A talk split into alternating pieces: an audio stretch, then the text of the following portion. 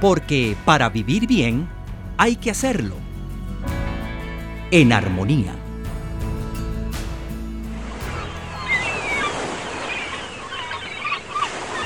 El famoso explorador e investigador de los océanos francés Jacques-Yves Cousteau calificó a la isla del Coco como la isla más hermosa del mundo.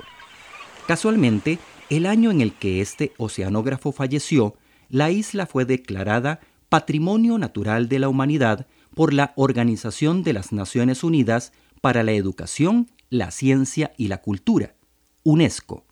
Y es que por su tamaño, aislamiento y estado de conservación, la isla del Coco es única en el mundo.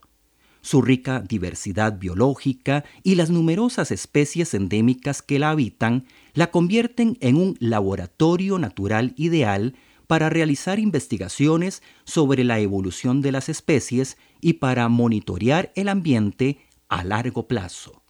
De 235 especies de plantas identificadas, 70 son endémicas, es decir, que es el único lugar en el mundo donde se encuentran. De 362 insectos, 64 son endémicos.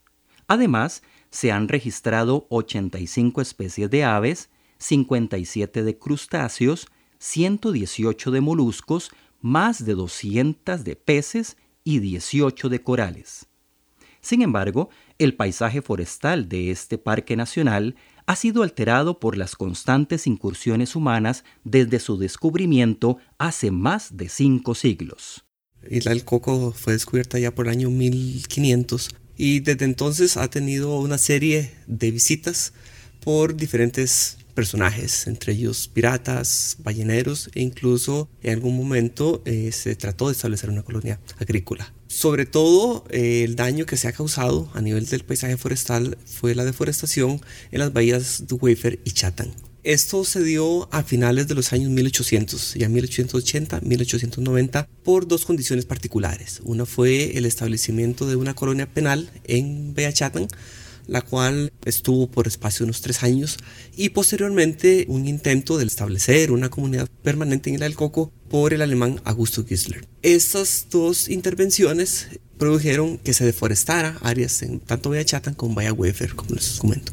Luis Acosta es docente de la Escuela de Ingeniería Forestal e investigador del Centro de Investigación en Innovación Forestal del TEC. Él forma parte de un equipo de investigación del Tecnológico de Costa Rica que está monitoreando el bosque del Parque Nacional Isla del Coco desde el 2006 y que busca restaurar su paisaje forestal. Para ello, han realizado varios estudios, entre los que destaca un análisis de las relaciones entre las plantas y los microorganismos, porque, a diferencia de lo que ocurre en los bosques continentales, las áreas que fueron deforestadas en la isla nunca lograron desarrollar un bosque secundario, a pesar de que no ha habido intervenciones humanas en los últimos 120 años. Lo que se ha visto es que así como tenemos microorganismos que son benéficos a nuestra salud, ¿verdad? Y tenemos otros que son perjudiciales, que nos causan enfermedades. A nivel de lo que son plantas y suelo, se dan este tipo de relaciones también. Entonces, sobre todo se ha visto que cuando hay una especie de planta a la cual se asocia una especie particular de un microorganismo, bacterias, hongos, y se asocian, tiende a fomentar la invasión de la especie vegetal. Esta asociación entre microorganismos y plantas invasoras es la que ha permitido que pastos y bejucos introducidos a la isla hace más de 100 años sigan dominando las áreas deforestadas e impidan que el bosque natural se regenere por sí mismo. Otro factor de estrés para los bosques de la isla es la presencia de venados y cerdos que también llegaron con las múltiples incursiones humanas que se dieron hace más de una centuria. Como herbívoros que son, los cerdos y venados están presionando las especies vegetales nativas y endémicas, y al no tener depredadores naturales en la isla, las poblaciones de estos animales han aumentado exponencialmente. Si bien ya no se pueden erradicar las especies invasoras, sí es posible hacer un manejo para la recuperación del bosque. Luis Acosta nos detalla la forma en la que se está realizando la investigación. En el sitio lo que se ha hecho es que se han establecido un ensayo de exclusión, que esto es bueno, tomar diferentes sectores y poner una cerca. Esta cerca lo que impide es el paso a los animales, que es uno de los agentes que se está probando su efecto en el sitio.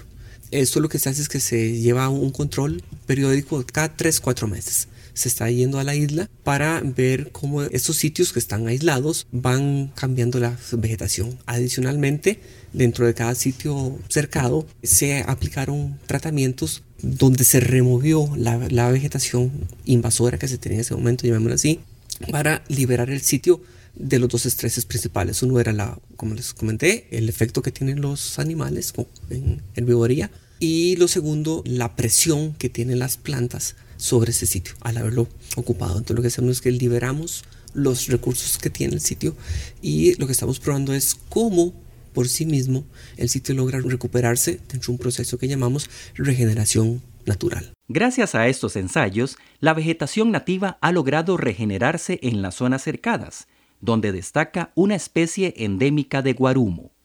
La población de este árbol ya se cuenta por decenas dentro del área de control y registra alturas mayores a los 4 metros. A partir de estos resultados, lo que se nos viene es, bueno, qué otras medidas hay que tomar, porque no solamente es una especie el genil el coco. A pesar de que su riqueza no es muy alta, eh, anda ahí alrededor de unas 14 especies en cuanto a árboles, estamos hablando.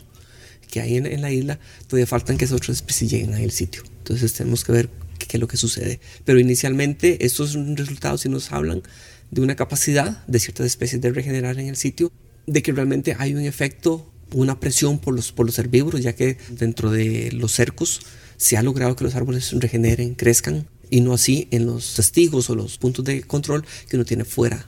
Esta investigación es muy importante porque estamos ayudando no solamente a conocer cuáles son los procesos que se dan eh, a nivel ecológico en la isla, sino que estamos conservando un ecosistema único a nivel mundial.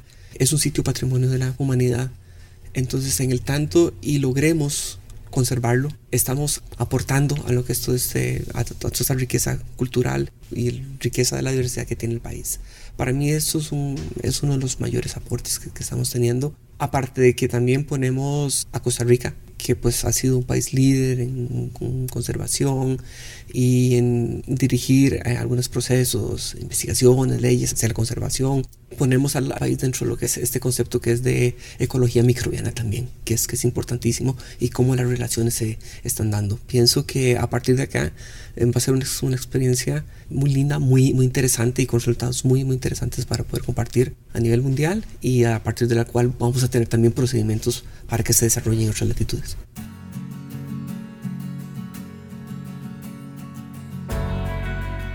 A pesar de que su área terrestre es de solo 24 kilómetros cuadrados, la isla del Coco cuenta con un área marina protegida de 2.000 kilómetros cuadrados, lo que la convierte en el parque nacional más extenso de Costa Rica. Además, las 200 millas de mar territorial que la rodean hace que el país tenga una extensión 10 veces mayor que su área terrestre, lo que lo convierte en la nación más grande de Centroamérica y con fronteras no solamente con Nicaragua y Panamá, sino también con Colombia y Ecuador. Estos son apenas algunos datos de esta isla patrimonio de la humanidad que, por su inmensa riqueza biológica e histórica, estamos llamados a preservar. El TEC ya está contribuyendo con este propósito mediante proyectos de investigación enfocados en sus bosques.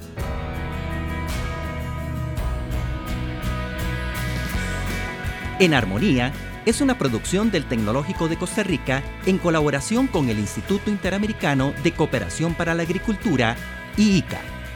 Puede encontrar más podcasts siguiendo al TEC en iTunes, Spotify o en su aplicación de Android favorita. También nos puede encontrar en tech.ac.cr.